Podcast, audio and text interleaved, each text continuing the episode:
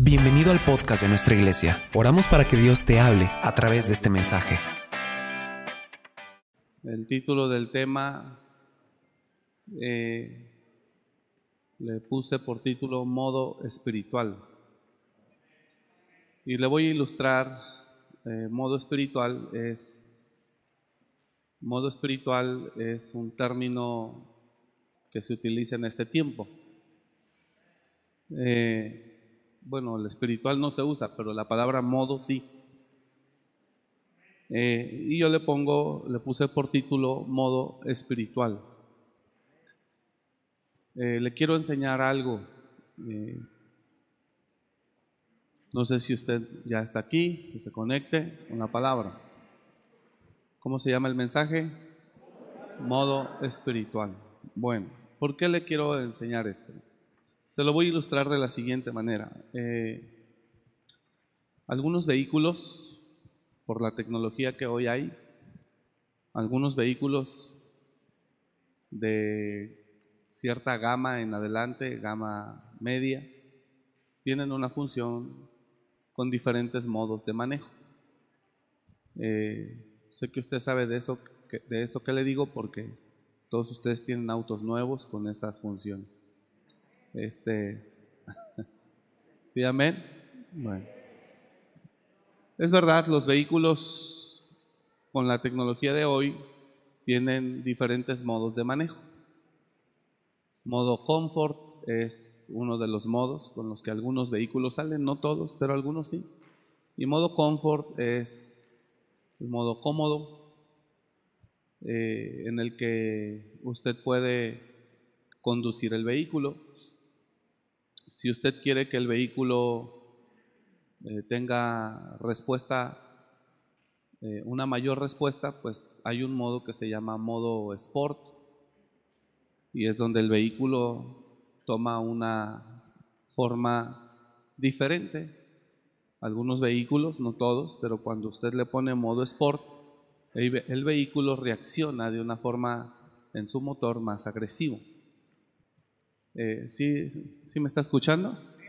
Bueno, eh, significa que el vehículo tiene diferentes formas de ser manejado, modo sport, modo comfort, eh, y, y, hay otro modo que algunos vehículos lo traen que se llama modo eco.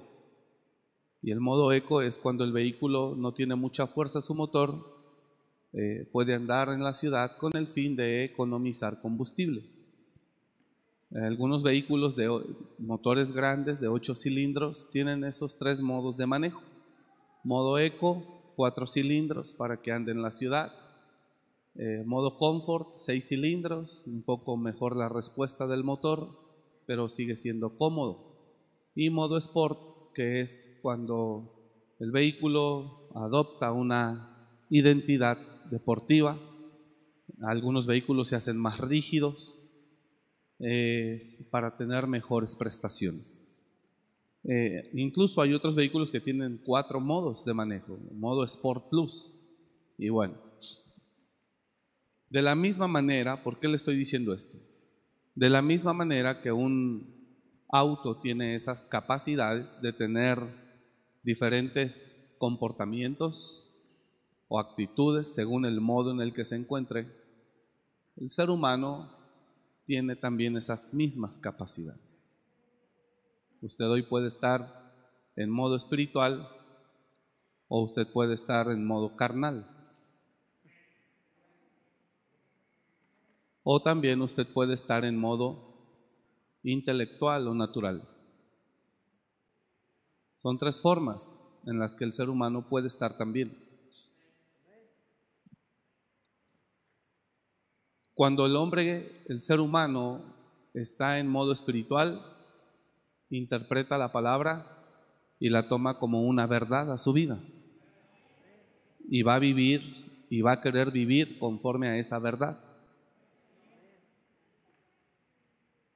Y va a defender esa verdad. Abra su Biblia, vaya conmigo al libro de los Hechos. Por favor.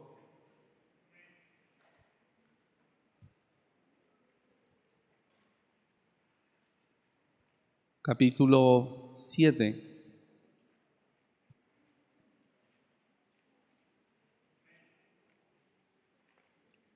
Hechos capítulo 7.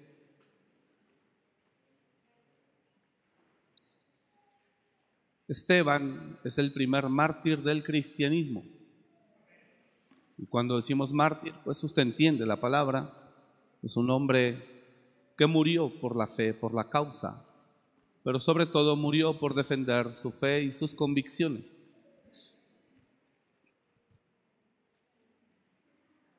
Varones hermanos y padres, oíd, dice Esteban, esa es su defensa. El Dios de la gloria apareció a nuestro padre Abraham estando en Mesopotamia antes que morase en Harán. Y le dijo, sal de tu tierra y de tu parentela y ve la tierra que yo te mostraré. Entonces salió de la tierra de los caldeos y habitó en Harán, y de allí, muerto su padre, Dios le trasladó a esta tierra en la cual vosotros habitáis ahora, Jerusalén. Y ahora no le dio herencia en ella, ni aún para sentar un pie, y no le dio herencia en ella, ni aún para sentar un pie, pero le prometió que se daría en posesión y, y a su descendencia después de él. Cuando él aún no tenía hijo, y le dijo Dios así, que su descendencia sería extranjera en tierra ajena, y que los reducirían a servidumbre y los maltratarían por cuatrocientos años. Mas yo juzgaré, dijo Dios, a la nación de la cual serán siervos, y después de esto saldrán y me servirán en este lugar. Y le dio el pacto de la circuncisión, y así Abraham engendró a Isaac, y al octavo día eh, a Isaac a Jacob, y Jacob a los doce patriarcas. Los patriarcas movidos por envidia vendieron a José para Egipto, pero Dios estaba con él y le libró de todas sus tribulaciones y le dio gracia y sabiduría delante de Faraón, rey de Egipto. ¿Está leyendo conmigo? el cual lo puso por gobernador sobre Egipto y sobre toda su casa. Vino entonces hambre en toda la tierra de Egipto y de Canaán, y grande tribulación, y nuestros padres no hallaban alimentos. Todo ese capítulo que estamos leyendo de siete de Hechos, habla como Esteban está queriendo convencer a los que lo acusan de creer en una falsa doctrina o creer en Jesucristo. Y al final del día, para no leer todo el capítulo, arremeten contra él, lo sacan de la ciudad y lo apedrean y Esteban muere lapidado. Más adelante dice la Biblia, dice ahí mismo que ellos rechinaban los dientes al oír lo que Esteban hablaba y se tapaban los oídos, porque Esteban estaba hablando de Jesucristo y la gente no soportaba que Esteban hablara de Jesús. La gente no soportaba que Esteban hablara de una nueva doctrina para ellos. De manera que eh, lo sacaron de la ciudad y a las afueras de la ciudad lo apedrearon y lo mataron. ¿Sabe por qué lo sacaron afuera de la ciudad? Porque consideraban a Esteban que estaba maldito o bajo maldición. Y si lo mataban dentro de su ciudad, ellos entenderían que la ciudad se maldeciría. Por eso lo sacaban afuera de las ciudades y eh, ahí era donde los lapidaban. ¿Para qué? Para que la maldición quedase fuera de su entorno. ¿Me está escuchando?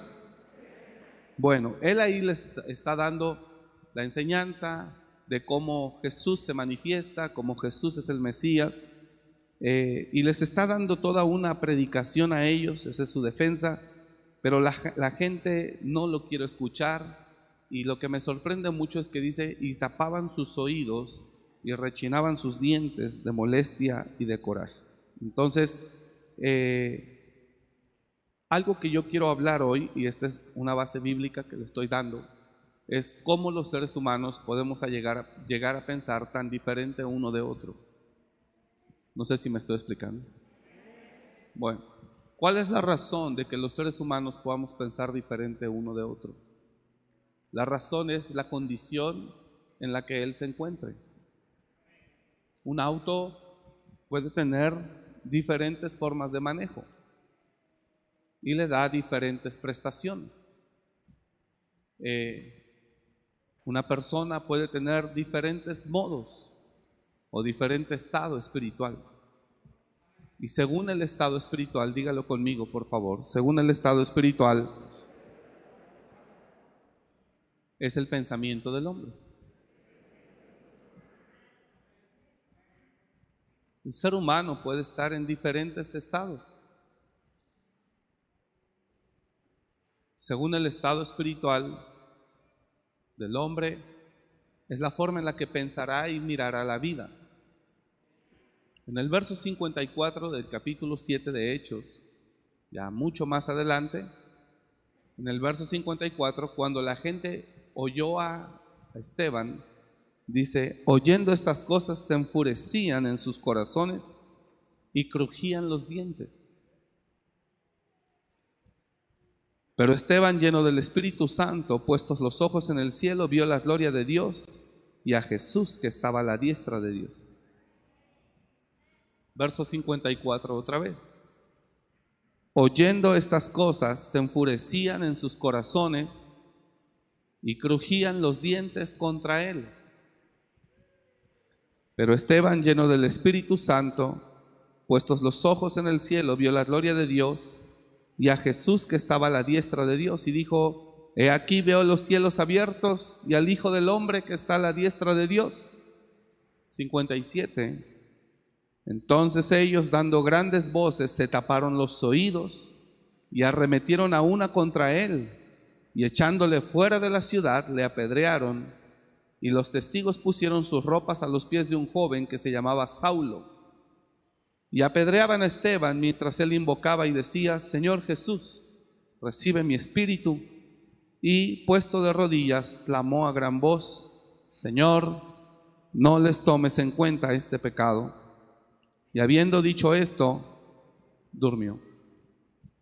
Ayer estuve en una reunión, habían algunos pastores eh, con algunas personas de gobierno y al final de la reunión un pastor me comentaba, me dijo, no supo lo que le pasó al pastor fulano, eh, tiene su iglesia por tal lugar. Le dije, sí, sí lo conozco. No supo lo que pasó. Le dije, no, pues en un operativo la policía lo encontró eh, y le encontraron a él ahí una cantidad de dinero que llevaba para construir en el templo porque están construyendo.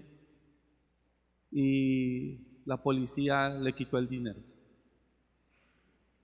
Eh, él se identificó, les dijo qué hacía y le dijeron, bueno, pues si tú robas a la buena, nosotros robamos a la mala. Y así fue de fuerte la situación que vivió el pastor.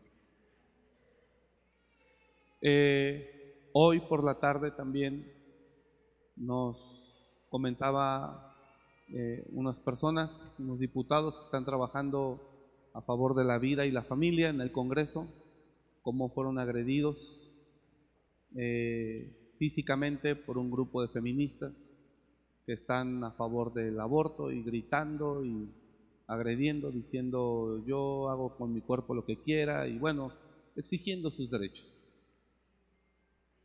Entonces, eh,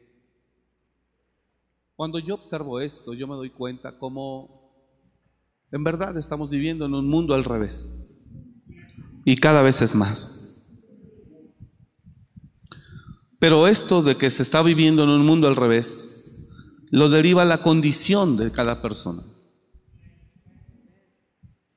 La condición. Así como yo puedo tener un auto en modo eco, el auto camina despacio, economiza, o como lo puedo poner en modo eh, comfort, lo traigo cómodo, ando en la ciudad cómodo. O si traigo prisa, lo pongo en modo sport y me da otra también otras prestaciones. El ser humano también tiene esa capacidad. Puede estar en modo carnal o en modo espiritual o en modo natural. La semana pasada, el fin de semana pasada, estuve predicando en diferentes lugares, pero llegué a predicar a un lugar donde habían varias iglesias reunidas. Varias iglesias de la ciudad reunidas me invitaron a mí a que yo fuera el que diera la palabra Y bueno, pues yo llegué, llegamos ahí, la pastora y un servidor. Llegamos y yo sentí como el Espíritu me tomó. Hubo gente de aquí de la iglesia que estuvo ahí. Y yo sentí como el Señor me, me, tomó y estaba hablando a través de mí. Ahorita yo estoy platicando con usted, pero yo sentí como Dios me tomó. Y el Espíritu Santo estaba hablando a través de mí. Estoy absolutamente seguro. ¿Saben qué condición estaba toda esa gente? Como si el auditorio estuviera vacío. Ahora, la gente no reacciona cuando un hombre habla. Estoy de acuerdo.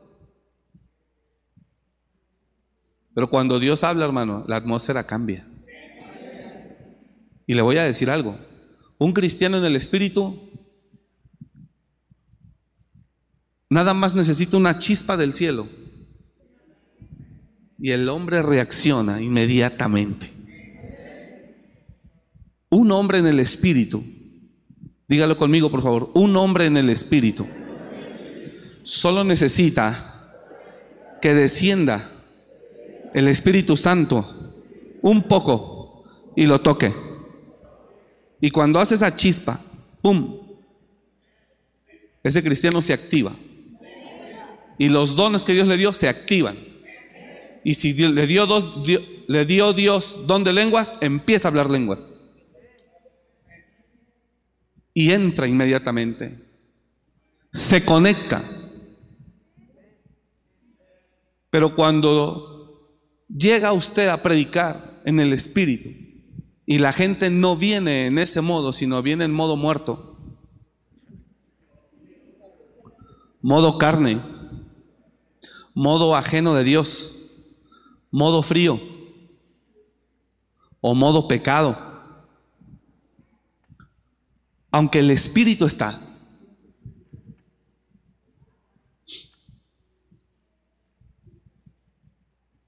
Aunque el Espíritu está no hay una reacción de la persona.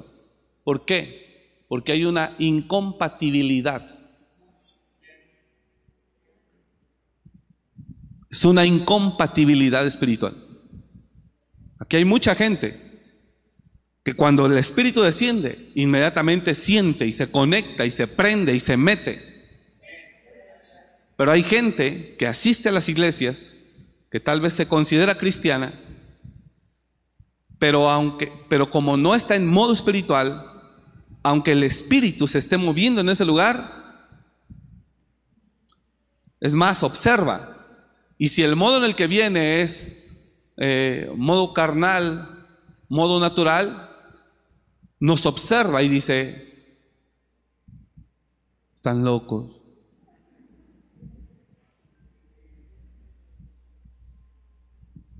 Son exagerados. se fanatizan demasiado. Estando yo en modo natural, leer la Biblia no me trae ningún beneficio. Pero estando en modo espiritual, leo la Biblia, me da revelación. Y veo lo que otros no ven. Y entiendo lo que otros no entienden.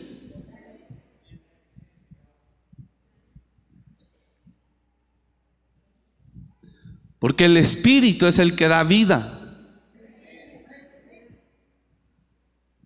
¿En qué modo usted vive? El día que yo predicaba en ese lugar, yo sentía como Dios lo traía yo adentro. Yo estaba predicando, predicando con todo, porque yo sentía al Señor fuerte en mí.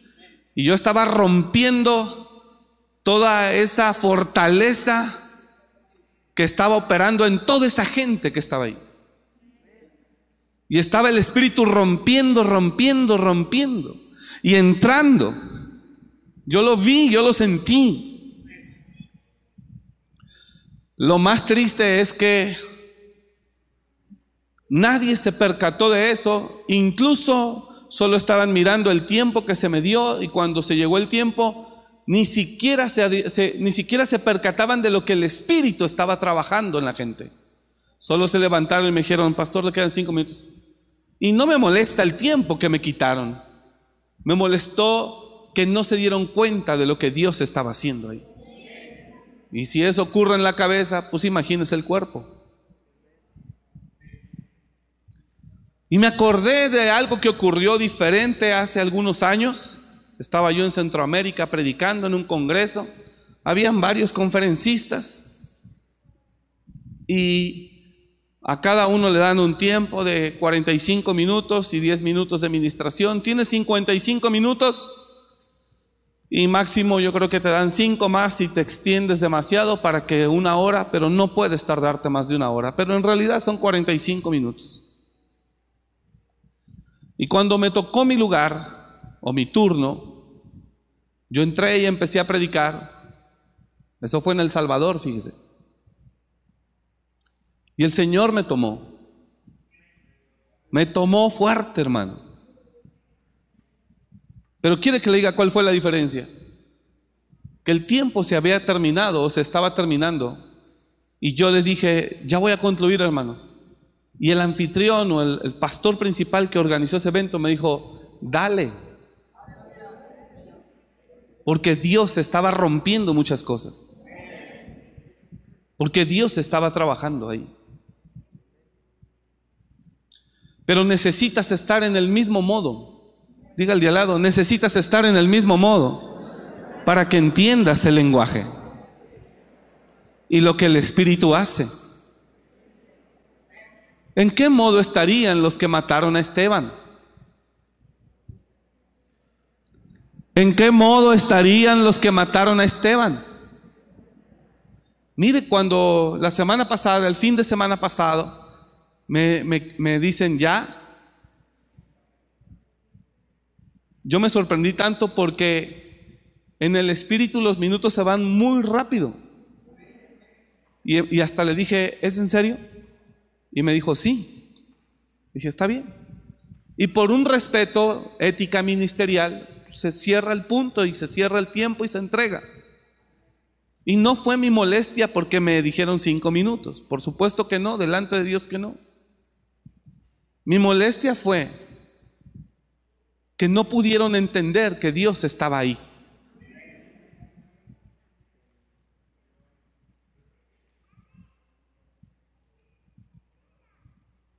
Que no pudieron entender que Dios estaba hablando para despertar a los valientes de ese lugar.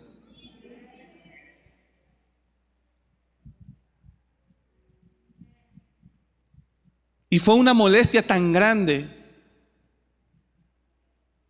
en mi espíritu y un dolor al mismo tiempo, un dolor al mismo tiempo por ver la insensibilidad de la iglesia que dice ser cristiana hoy en día.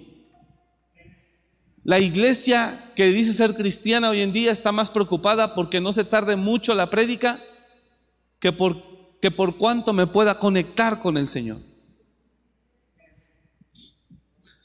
Las reacciones del mundo no me extrañan porque ellos habitan en otro modo y difícilmente entienden nuestro idioma. Las reacciones del mundo no me extrañan. ¿Usted está acá? Las reacciones del mundo no me extrañan porque ellos habitan en otro modo. Fueron a agredir a los diputados, diciéndoles, exigiéndoles que esa ley no es así.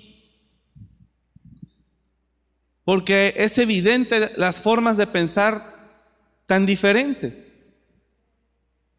Pero las formas de pensar tan diferentes proceden del estado espiritual en el que se encuentra el individuo.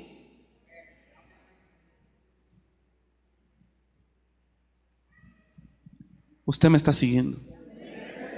El estado espiritual, dígalo conmigo, el estado espiritual en el que te encuentres, díganselo al de al lado, el estado espiritual en el que te encuentres determinará tus pensamientos. Escúcheme. El estado espiritual en el que cada persona se encuentre determinará la forma de hacer familia, de hacer matrimonio, determinará la forma de ser padre, de ser madre, de ser compañero de trabajo. El estado espiritual del individuo determina sus pensamientos y por supuesto sus acciones. De ahí la importancia de revisar continuamente en qué condición espiritual me encuentro. Porque esta es la que determina. Mire, a veces ante el tema de gobierno, la administración del ministerio o de la responsabilidad que Dios nos ha dado, a veces no estoy en el total estado espiritual. Y cuando vienen problemas o surgen problemas, mi reacción es conforme a mi estado. Y si en ese momento mi condición no es la mejor espiritualmente, tengo una reacción que no es muy sabia, que digamos. Pero cuando llega el momento de tomar una decisión, si soy un poco responsable, busco a Dios y oro y le entrego a Dios todo. Y Dios ahí se conecta o, permite que yo me conecte con Él. Y me hace ver las cosas de otra manera. Y lo que había pensado en el otro modo en el que me encontraba lo que había pensado hacer en el otro modo en el que me encontraba, ahora ya en modo espiritual, cambia tu pensamiento, cambia tu actitud, cambia tu carácter, cambia tu reacción o tu acción. Yo no sé si me estoy explicando con lo que digo.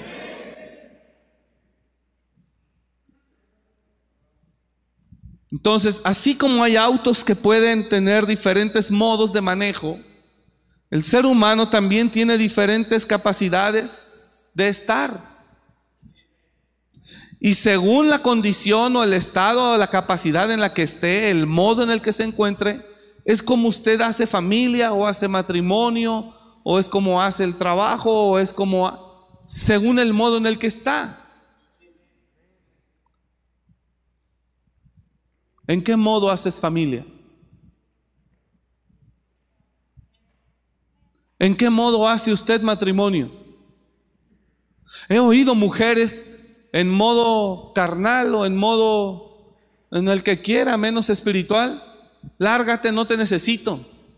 Al marido.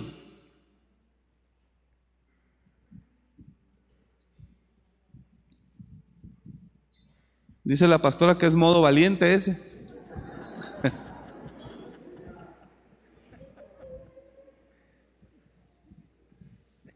Y en, el, en, el, en ese modo hacemos familia. Y en ese modo hacemos matrimonio.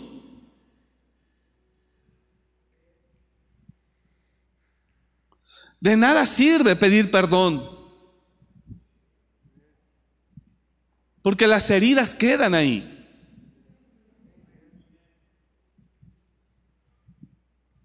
De nada sirve despotricar hoy con tu cónyuge, con tus hijos, maldecirlos hasta que te canses, explotar contra tu esposa o contra tu esposo, y ya mañana que estás en modo más tranquilo, vengas y le digas, perdóname, me exalté.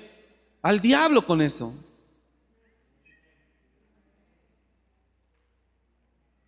Eso no sirve. Digo, no es malo pedir perdón. Hay otros que ni siquiera pedir perdón sabemos. Pero de nada sirve reaccionar así. Porque la marca ya quedó. El apóstol Pedro habla y dice, hermanos, para que no estén sin hacer nada, añadid por favor a vuestra fe virtud, a la virtud conocimiento, el conocimiento, y dice algo importante, dice dominio propio. Y el dominio propio, amor.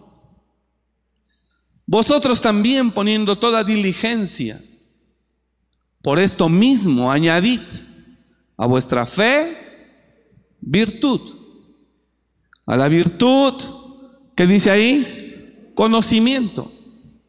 Al conocimiento, ¿qué dice? Dominio propio. Al dominio propio, paciencia. A la paciencia, piedad. A la piedad, afecto fraternal. Y al afecto fraternal, amor. Dios quiere que todo el tiempo estemos añadiendo eso a nuestra vida. Porque si estas cosas están en vosotros y abundan, mire lo que dice, porque si estas cosas están en vosotros y abundan, no os dejarán estar ociosos ni sin fruto en cuanto al conocimiento de nuestro Señor.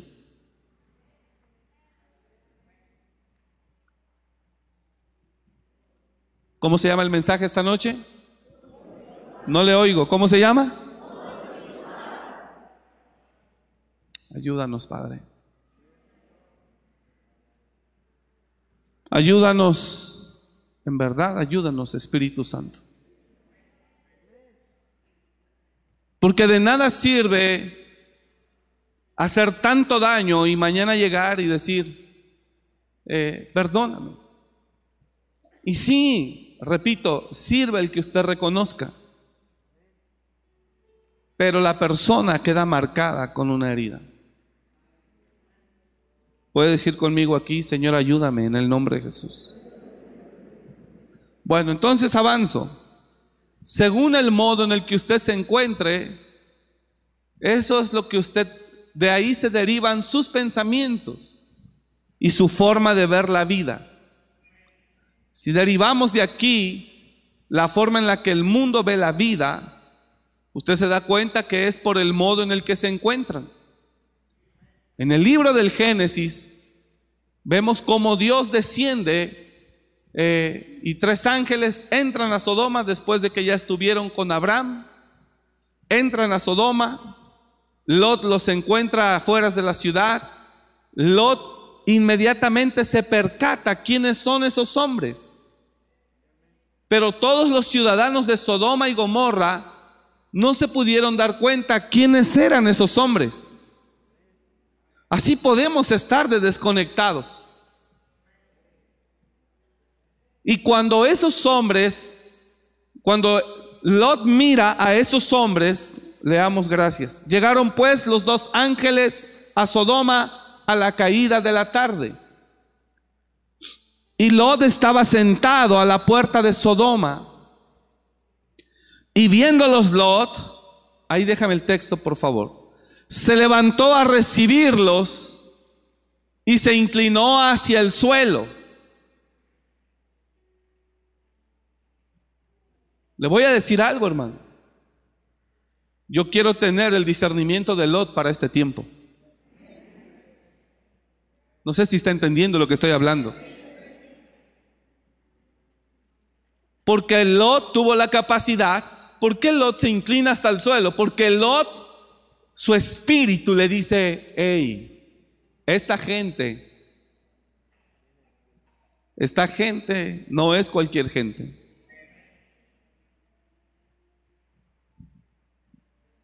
Llegaron pues, dice, y cuando Lot los vio, se levantó a recibirlos y se inclinó hacia el suelo.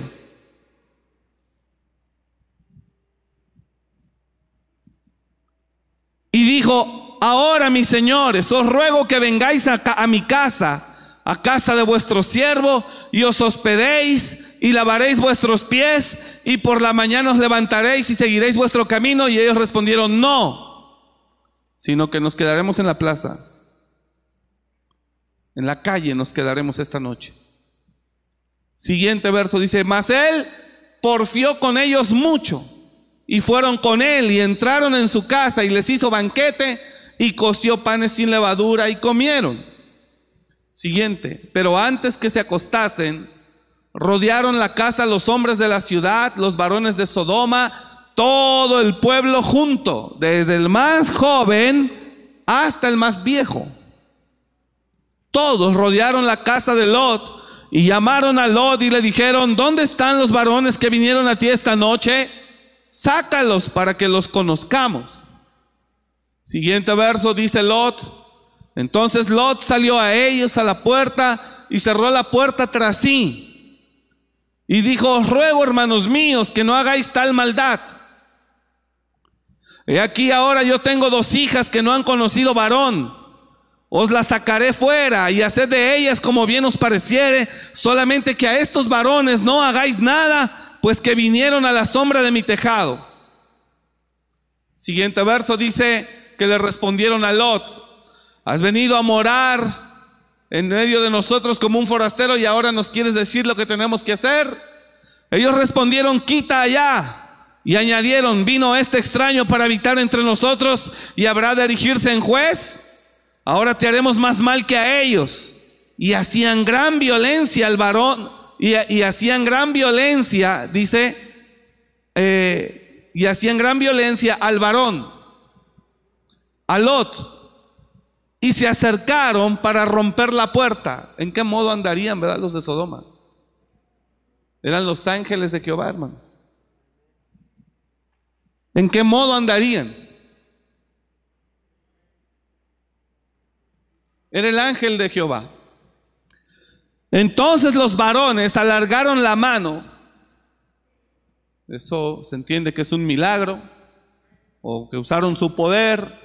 Entonces los varones alargaron la mano y metieron a Lod en casa con ellos y cerraron la puerta. Siguiente.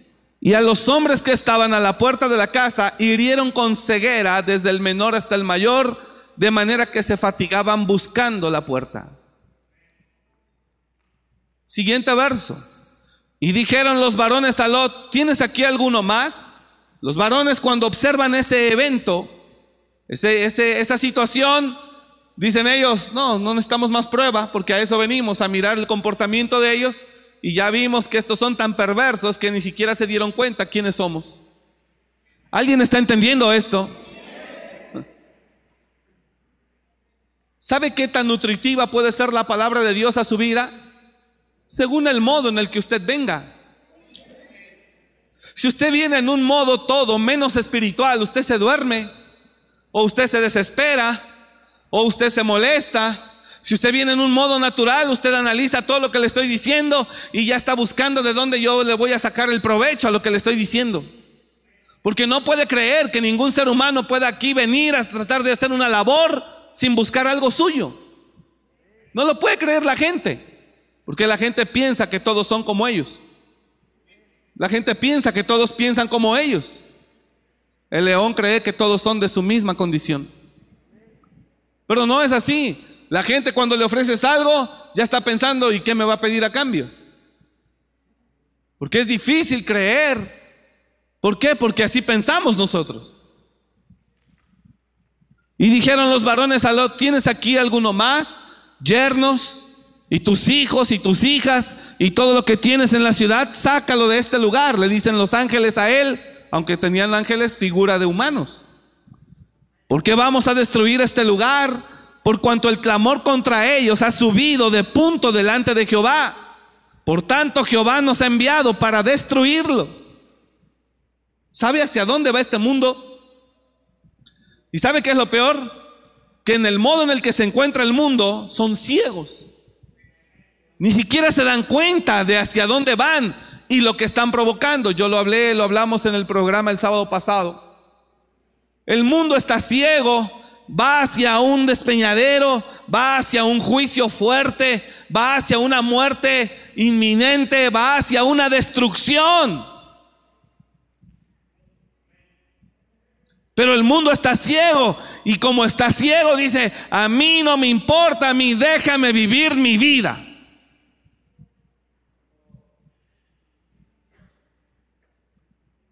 Pero ¿sabe cuál es la encomienda de Dios a la iglesia? Porque uno como iglesia es pues que se vayan por allá, todavía que nos agreden y no hablan de nosotros y nos menosprecian y bla, bla, bla. No, pues que se mueran ellos. Y dice el Señor, no, trata de salvar a los que más se puedan. Por eso estamos aquí. Esteban quería salvarlos. ¿Cómo le fue?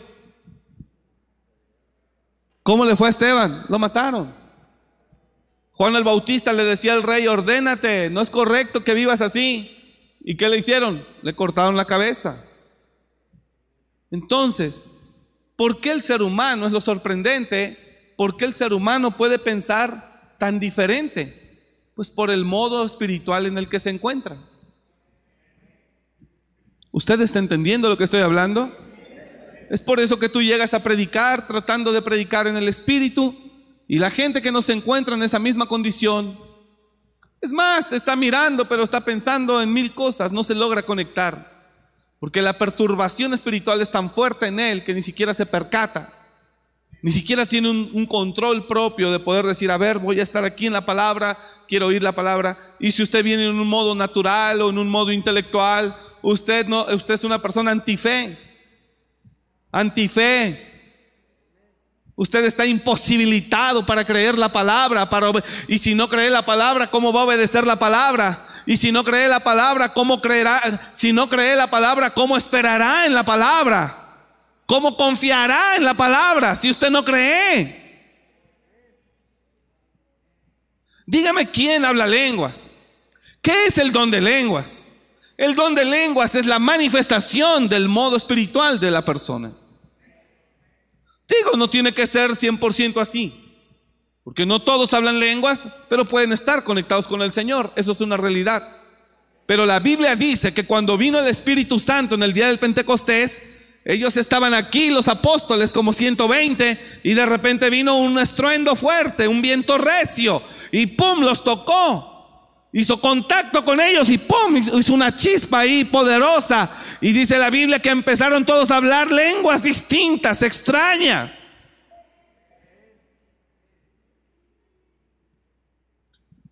Y este es el tiempo en el que ves las iglesias llenas, pero la gente no puede conectar, no puede fluir en los dones que Dios le entregó.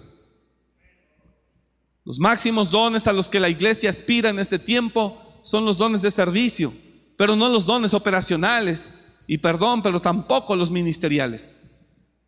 Existen tres tipos de dones, o más bien los dones se, se, se clasifican, gracias, los dones que Dios nos entregó se clasifican en tres líneas, dones operacionales, dones ministeriales y dones de servicio.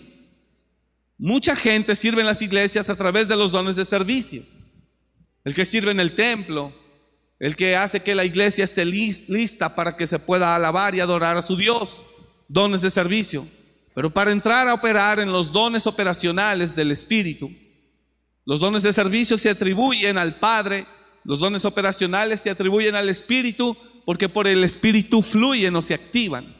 Y los dones ministeriales son los que Jesús establece en Efesios, apóstoles, profetas, pastores, evangelistas y maestros. Pero los dones operacionales es lo que habla Corintios. Y unos hablan lenguas y otros hablan ciencia y otros interpretación de lenguas, eh, milagros, señales, maravillas, prodigios, diferentes dones.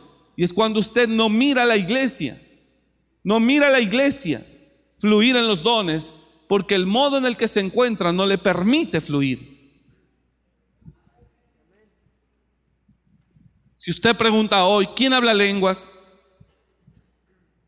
Y la verdad es que la gente que habla lenguas hoy es la gente que tiene más de 15 años de cristiana, mínimo, 10 años de cristiano.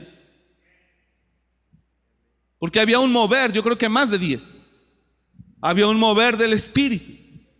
Hoy es un poco diferente. Y hablamos, con mucho respeto lo digo, a muchas personas que son simplemente personas naturales. No digo que vivan en pecado ni que anden mal, pero les cuesta mucho trabajo moverse en la dimensión del espíritu. Entonces, el modo espiritual en el que la persona se encuentra determina sus pensamientos.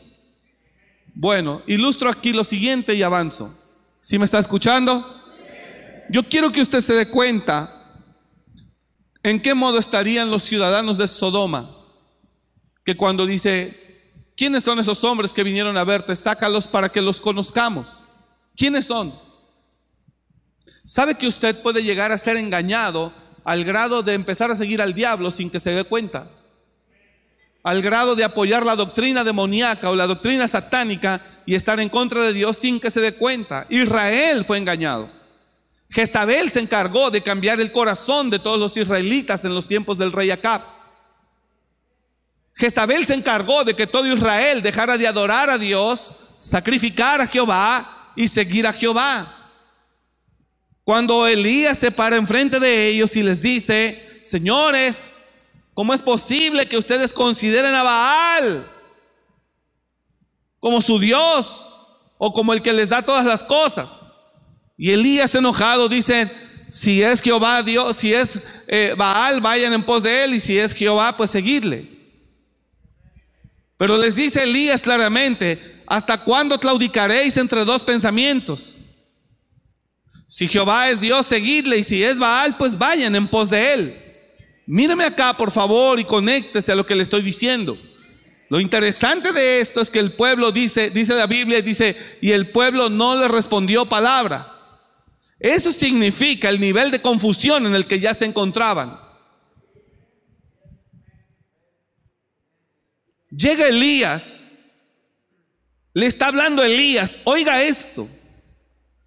Elías le está hablando a un pueblo que se supone es cristiano o judío. Elías le está hablando al pueblo que ama a Dios, al pueblo que adora a Jehová. Pero Jezabel, la esposa del rey Acab, se encargó de confundir y adoctrinar a, a todos los ciudadanos de la nación. Y logró tanto su objetivo, logró tanto su objetivo, que cuando Elías viene y los pone para que decidan, ellos están tan confundidos que ya no están totalmente seguros de seguir a Baal, pero tampoco están totalmente convencidos de seguir a Jehová. No sé si me está entendiendo. Ya no están tan convencidos. Como usted ya no está tan convencido si ser cristiano o ser coaching si crecer en el espíritu o crecer intelectualmente. Como usted ya no está tan convencido de esperar en Dios y creer en sus promesas, o usted ponerse las pilas y trabajar en sus fuerzas para usted lograr lo que usted quiere ser. Como usted ya no está tan convencido de servirle al Señor y rendirle su vida, o usted ir a hacer su vida y hacer lo suyo. La condición espiritual de la persona determina todo. Y sabe algo, me da muchísima tristeza ver la condición espiritual de mucho pueblo cristiano. Tiene dudas, no está muy convencido, no está ya muy seguro. Mire qué grado de, llegó el pueblo de Israel a, a un nivel de confusión extremo.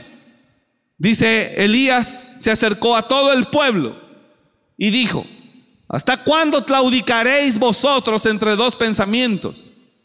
Si Jehová es Dios, seguidle. Y si Baal, pues vayan en pos de él. Impresionante. ¿Qué dice ahí? ¿Y el pueblo? No le oigo. ¿Y qué dice ahí? ¿Y el pueblo? No respondió palabra.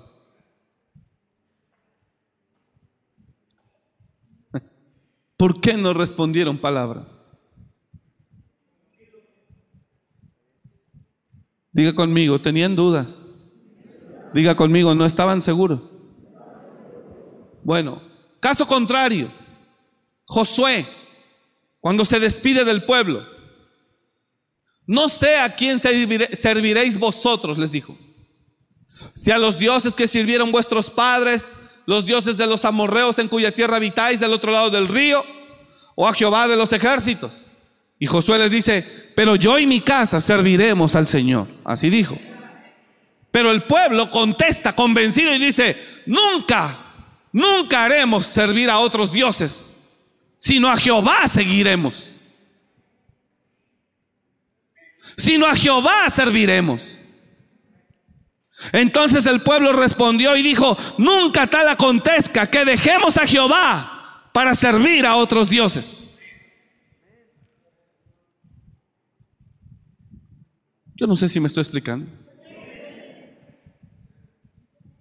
Ellos estaban, diga conmigo, ellos estaban seguros. ¿Sabe por qué? Porque ellos miraron como Dios con mano poderosa conquistó a sus enemigos y les entregó la buena tierra. Y ellos estaban seguros. Y si mal os parece, dijo Josué, servir a Jehová, escogeos hoy a quien sirváis. Si a los dioses a quienes sirvieron vuestros padres cuando estuvieron al otro lado del río, o a los dioses de los amorreos en cuya tierra habitáis.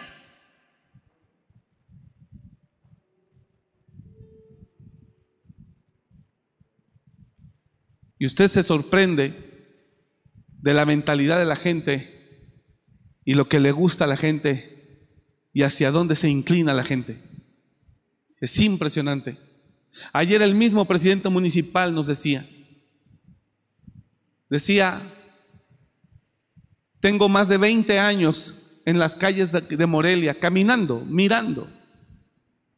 Él dice así, desde el año 2001 dijo así, dijo, y nunca había visto en los últimos cinco años para acá cómo ha crecido el culto a la muerte o santa muerte que le llaman. Métase a las colonias donde venden droga. Métase a esas colonias populares, cómo están llenas de ocultismo, de brujería, de hechicería, de satanismo. Métase para que se dé cuenta cómo está la, ignorancia. Y el mismo presidente nos decía, y sé que es ignorancia de la gente, pero dijo él algo bien fuerte, dijo, pero también he observado que a la gente le gusta.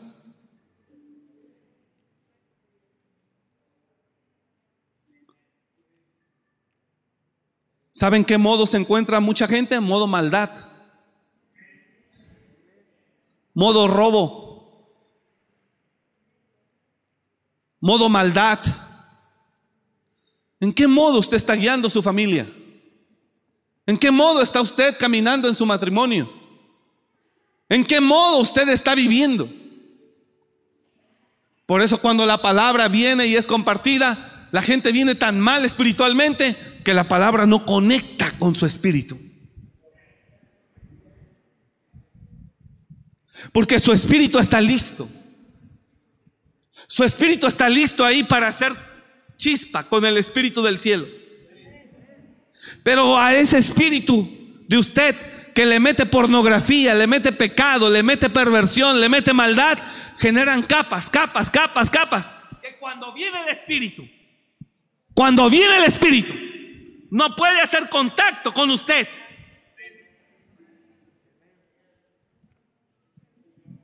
Y hasta que el espíritu rompa,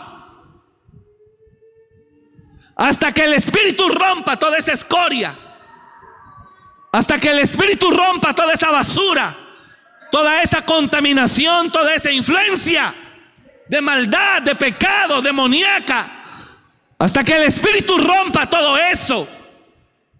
Entonces el ser humano no podrá ser sensible a la presencia de Dios.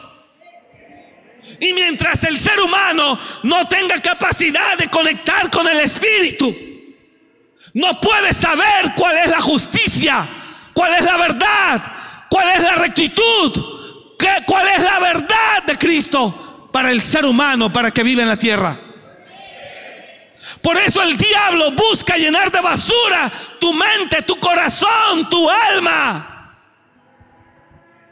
Para que se tuerza la justicia para que se tuerza el derecho, para que se tuerza la verdad, y a lo bueno le llames malo y a lo malo bueno. Por eso la gente está indiferente a Dios, a su palabra, a su presencia. La gente viene tan mal a la iglesia en un estado espiritual pésimo que si no se genera una atmósfera suficiente por la alabanza o por la predicación, la persona está tan muerta que no hace por él mismo levantarse. No, lo tienen que hacer sentir. Dicen, voy a la iglesia, rómpeme todas las fortalezas que traigo y si logras romper eso y em, quizá empieza a sentir un poco de Dios y te suelte a media prédica un amén.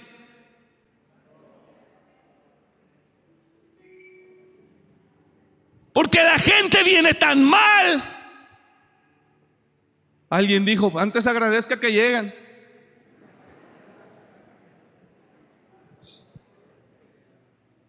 Venimos tan mal a veces, hermanos.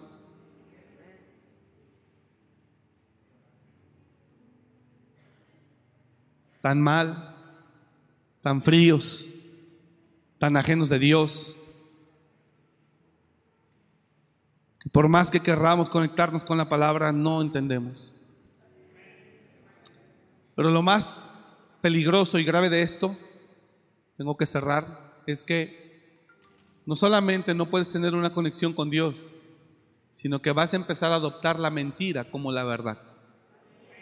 Y vas a empezar a llamar a lo malo bueno. Y lo bueno lo vas a empezar a ver malo. Y vas a decir, nada, exagerados, fanáticos.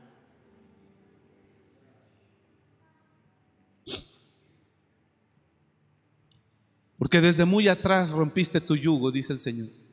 Jeremías. Porque desde muy atrás ya no quisiste que yo te guiara. Porque desde muy atrás te alejaste de mí. Y ahora eres siervo, eres esclavo. ¿No te acarrió esto el haber dejado tú a Jehová tu Dios cuando te conducía por el camino? Y empezaste a preferir lo malo. ¿Cómo puede haber personas que crean que ser parte de delincuencia organizada están por una causa? ¿En qué cabeza cabe que tú tienes como ser humano el poder para matar a alguien. ¿Quién es el hombre para matar a otro hombre? ¿Quién te puso por ley, por autoridad? ¿Quién? ¿De dónde puedes pensar eso?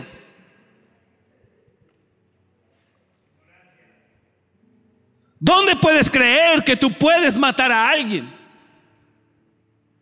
¿Quién eres tú para poder pensar eso? Pues así vivimos y así estamos. Y la persona cree que lo puede lograr, que lo puede hacer. Y sí se lo puede hacer.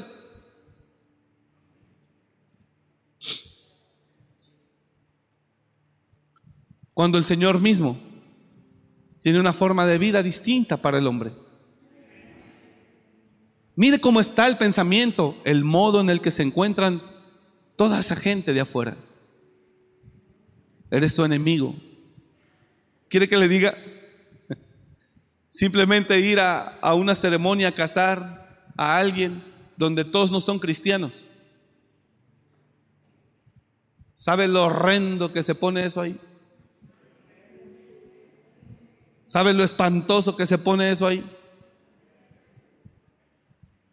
Le dices, buenas tardes, bienvenidos, vamos a empezar, estamos contentos por el casamiento la ceremonia, un día especial para Juanito y Perenganita. Eh, qué bueno que ustedes están aquí. ¿Por qué no se pone de pie? Vamos a dar gracias, vamos a pedirle a Dios que bendiga este tiempo. Y no se pone ni siquiera de pie. Bueno, yo he estado ministrando, he estado ministrando presentaciones, 15 años o bodas. Y la gente ni siquiera atención te pone, está platicando. Lo cual es una falta de respeto tremenda, ¿no? Por eso ya no caso. Busque quien lo case. Pero cuando nos encontramos un grupo de hermanos que pensamos lo mismo, que amamos lo mismo, que seguimos lo mismo, el Señor desciende en medio de ellos y se manifiesta. Por eso Él dijo, donde dos o tres estén sentados reunidos en mi nombre, ahí estaré yo. ¿Hay alguien que está aquí en el nombre del Señor? Donde dos o tres se reúnan, ahí estaré yo.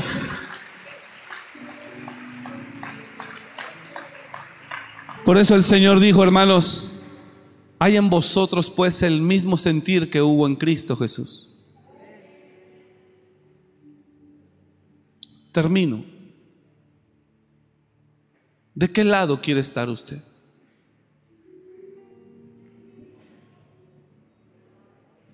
¿De qué lado quiere estar usted? Josué habló y dijo al pueblo, ¿de qué lado quieren estar? Y si mal os parece servir, escogeos hoy a quien sirváis. Quiero cerrar esta noche diciéndole, ¿cuántos pueden decir fuertemente, yo soy de Cristo Jesús?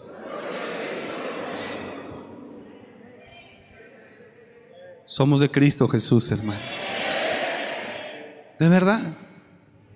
Señor, yo soy tu hijo y yo te amo a ti. Tú eres mi Dios y eres mi Padre. Y yo creo en ti, Señor.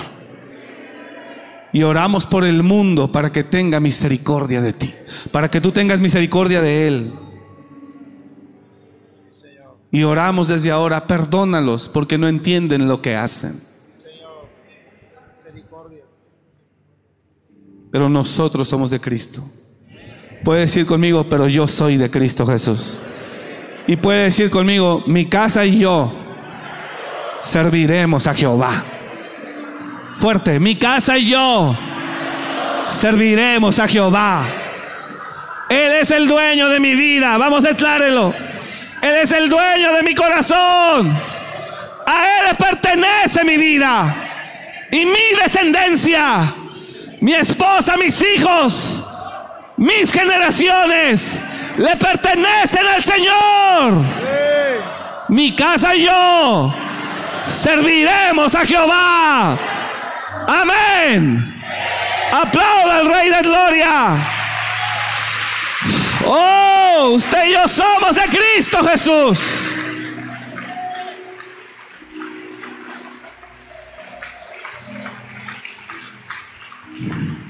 Le voy a dar un consejo. Compre textos bíblicos en cuadros. Póngalo en la puerta de su casa. Ya quita la herradura y el collar de ajos. Y la magnífica. Y pongo un texto bíblico. Mi casa y yo serviremos a Jehová. ¿Alguien está entendiendo eso? Dale un aplauso fuerte a Él. Defienda sus convicciones. Somos de Cristo. Somos de Cristo.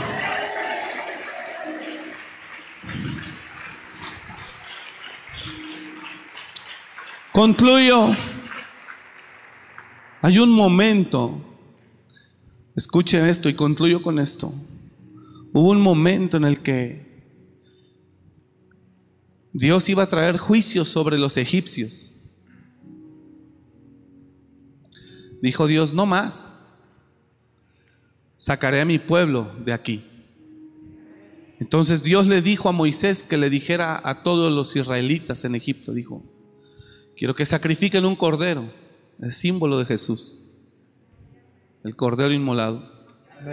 Y quiero que la sangre de ese cordero Quiero que la unten en los frentes de su casa como una señal. Como una señal, dice. Yo quiero que todos los que son israelíes, dijo, untarán la sangre del pacto en los frentes, en las puertas de sus casas. Porque mañana descenderá el espíritu de muerte sobre todo Egipto y se llevará la vida de todo primogénito de los egipcios. Y con eso Faraón dejará ir a mi pueblo. Tenemos que ir hasta el número uno, usted tiene que defender sus convicciones. O sea, ya si no ganas, pues al menos que no saquen. ¿Alguien entendió eso o no? Diga el de al lado, ya si no ganas, pues que no te ganen. Ya eso es ganancia, ¿no cree usted? La escritura lo dice, que ellos se conviertan a ti y no tú a ellos. Entonces, vamos por ellos, hermano. Por los más que podamos. Rescatémoslos con buen testimonio, con amor, con misericordia, con servicio y con esperanza. Porque de que viene juicio, viene juicio. Sobre todo aquel que no quiera. Y todo aquel que va contra la verdad del Señor se constituye enemigo de Dios. Porque Jesús dijo, el que conmigo no es, contra mí es. Y el que conmigo no recoge, desparrama. Así que todo aquel que va en contra de la moralidad de Dios, de los principios del reino, de cómo Él nos determinó cómo vivir como seres humanos para que no venga mal sobre nuestra vida. Pero todo aquel que atenta contra eso se constituye enemigo de Dios. Lo dice Santiago también. Se, se, constituye, oh almas adúlteras, que no sabes que la amistad del mundo es enemistad contra Dios. Cualquiera pues, cualquiera pues que se quiera ser amigo del mundo, se constituye enemigo de Dios. Hoy usted ve famosos, artistas, políticos, gobiernos, gobernantes, ciudades, manifestando un apoyo absoluto, poniendo la simbología para que todos esos grupos miren el apoyo de gobiernos, de instituciones, enemigos de Dios. Oh almas adúlteras, ¿no sabéis que la amistad del mundo es enemistad contra Dios? Cualquiera pues que quiera ser amigo del mundo se constituye enemigo de Dios. No hay nada contra ellos, pero saquemos a los que más se puedan. Ganemos a los que más se puedan. ¿Alguien me está escuchando? Y usted, modo espiritual, no deje que se apague el espíritu. No deje que se apague el espíritu. ¿Alguien me está escuchando? Porque solo en el Espíritu, dígalo conmigo, solo en el Espíritu podré mirar la verdad y la justicia de Dios. Mira, cuando una persona mira la verdad y la justicia de Dios y viene alguien y le ofrece algo, dice, no, eso no es correcto. El solito dice no. Pero si él está torcido, dice, pues ¿qué tiene? No le veo nada de malo. Pues mira, lo importante es que él sea feliz. Lo importante es que él sea feliz, déjalo. Dale chance. Si él así va a ser feliz, déjalo.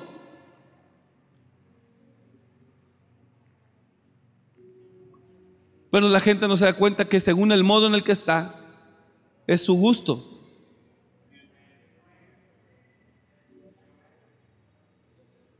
Así que hermanos, Ganemos a los que más se puedan. Mantenga sus convicciones. Diga al de lado, mantén tus convicciones de hijo de Dios. De hijo de Dios. Me gusta Josué cuando dice eso.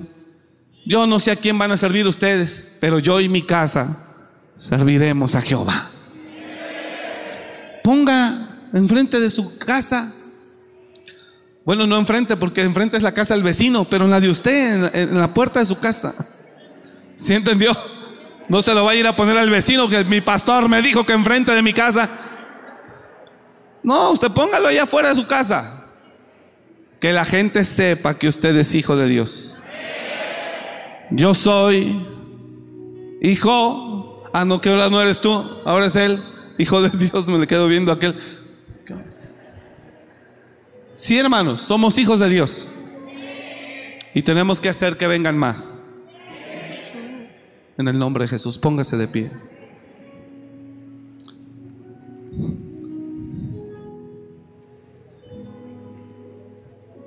Si no nos damos cuenta, los seres humanos podemos pensar tan diferente, imagínese, de ver tantas cosas tan diferentes.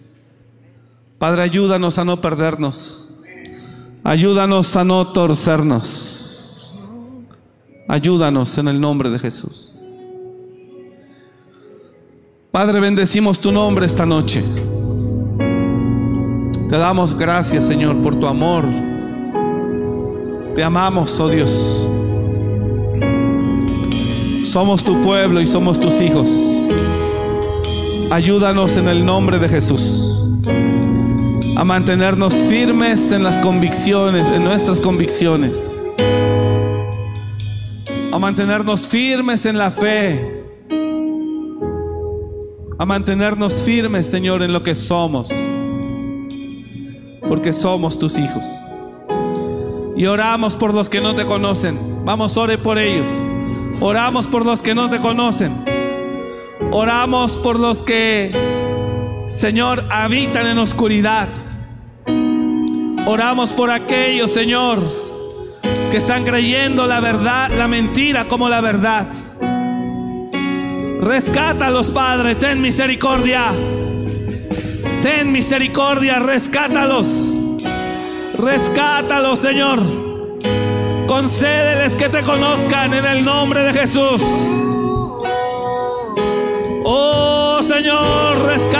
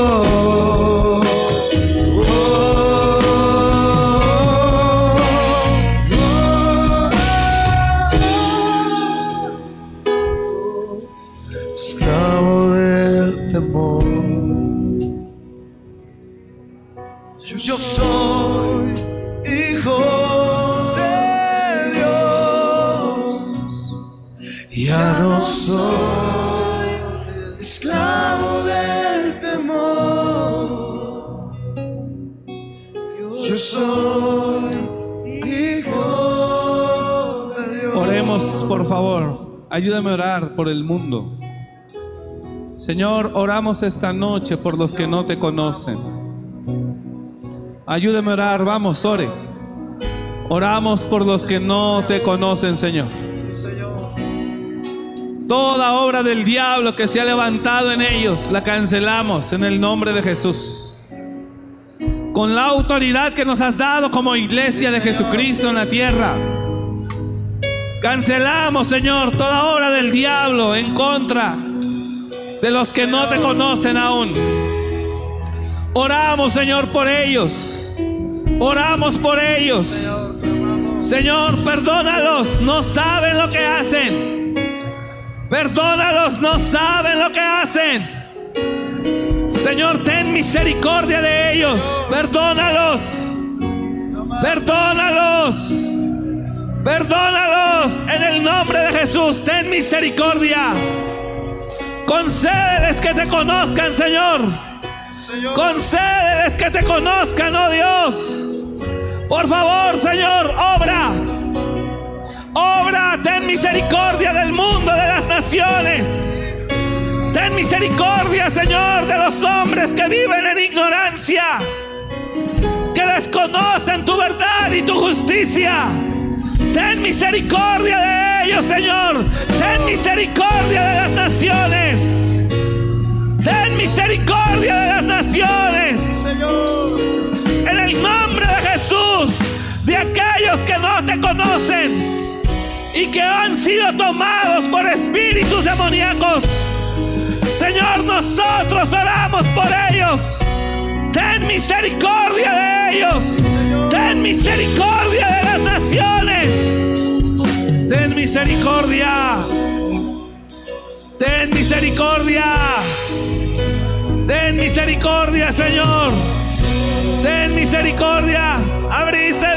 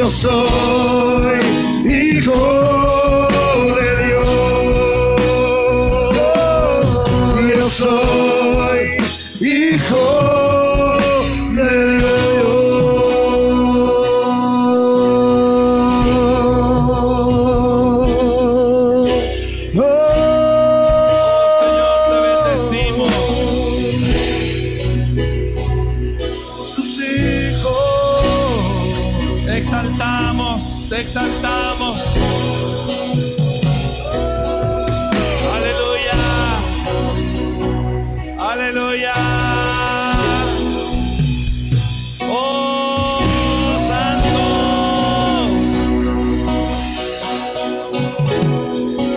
Diga conmigo, Señor. Diga conmigo, Señor. Ten misericordia de las naciones. Y oramos, Señor, por la gente que no conoce tu justicia ni tu verdad. Oramos por ellos, Señor, para que les concedas que te conozcan. Perdónanos, perdónanos. Necesitamos, Señor, que tú reines en medio de nosotros.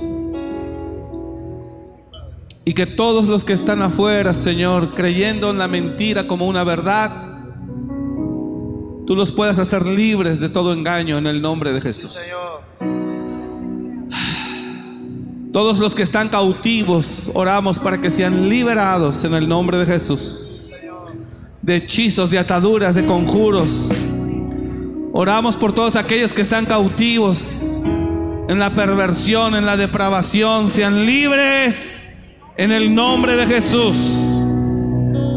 Oramos por ellos, Señor. Para que sean libres en el nombre de Jesús de toda perversión, depravación.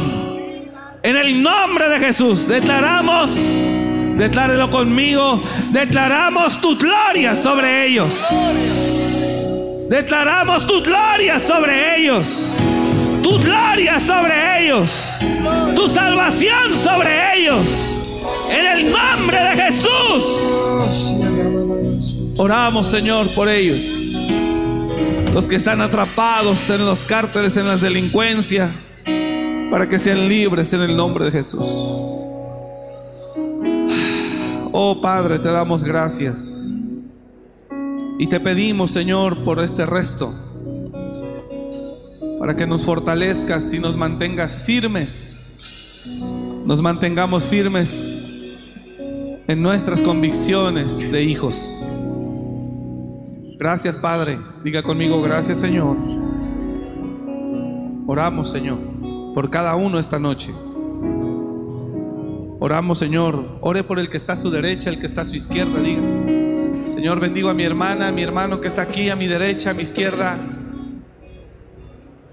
Al que está atrás de mí, al que está delante de mí. Para que tú lo fortalezcas y él se mantenga firme en sus convicciones como hijo tuyo. Lo bendigo, declare bendición sobre él, iglesia. Lo bendigo, lo bendigo, lo bendigo. A los que se conectan los bendecimos. Los bendecimos en el nombre de Jesús, Padre. Que se mantengan firmes en la fe, firmes en Cristo Jesús. Los bendecimos, Padre, en el nombre de Jesús. Y Señor, por último, yo te pido en el nombre de Jesús con todo mi corazón. Yo te pido con todo mi corazón, Padre, te lo ruego esta noche, con todo mi corazón, que a todo aquel, Señor, que es generoso, que te honra, que es fiel, a todo aquel, Señor, que es fiel contigo eh, en sus finanzas, en sus diezmos, en sus ofrendas. Padre, yo te pido con todo mi corazón que tú le bendigas. Declaramos, Señor, que no comerán el pan con escasez, ni faltará nada en la tierra que tú los has de introducir. Señor, te pido que bendigas a todo aquel que en verdad es fiel contigo, que diezma, que ofrenda, que ayuda al menesteroso. Por favor, bendícele y que nunca falte nada en su casa. En el nombre de Jesús. Gracias, Padre. Amén. Que Dios le bendiga y que tenga muy buenas noches. Bendiciones. Gracias por escuchar este mensaje. Comparte y suscríbete. Para más información de nuestro ministerio visita www.amoryrestauracionmorelia.org.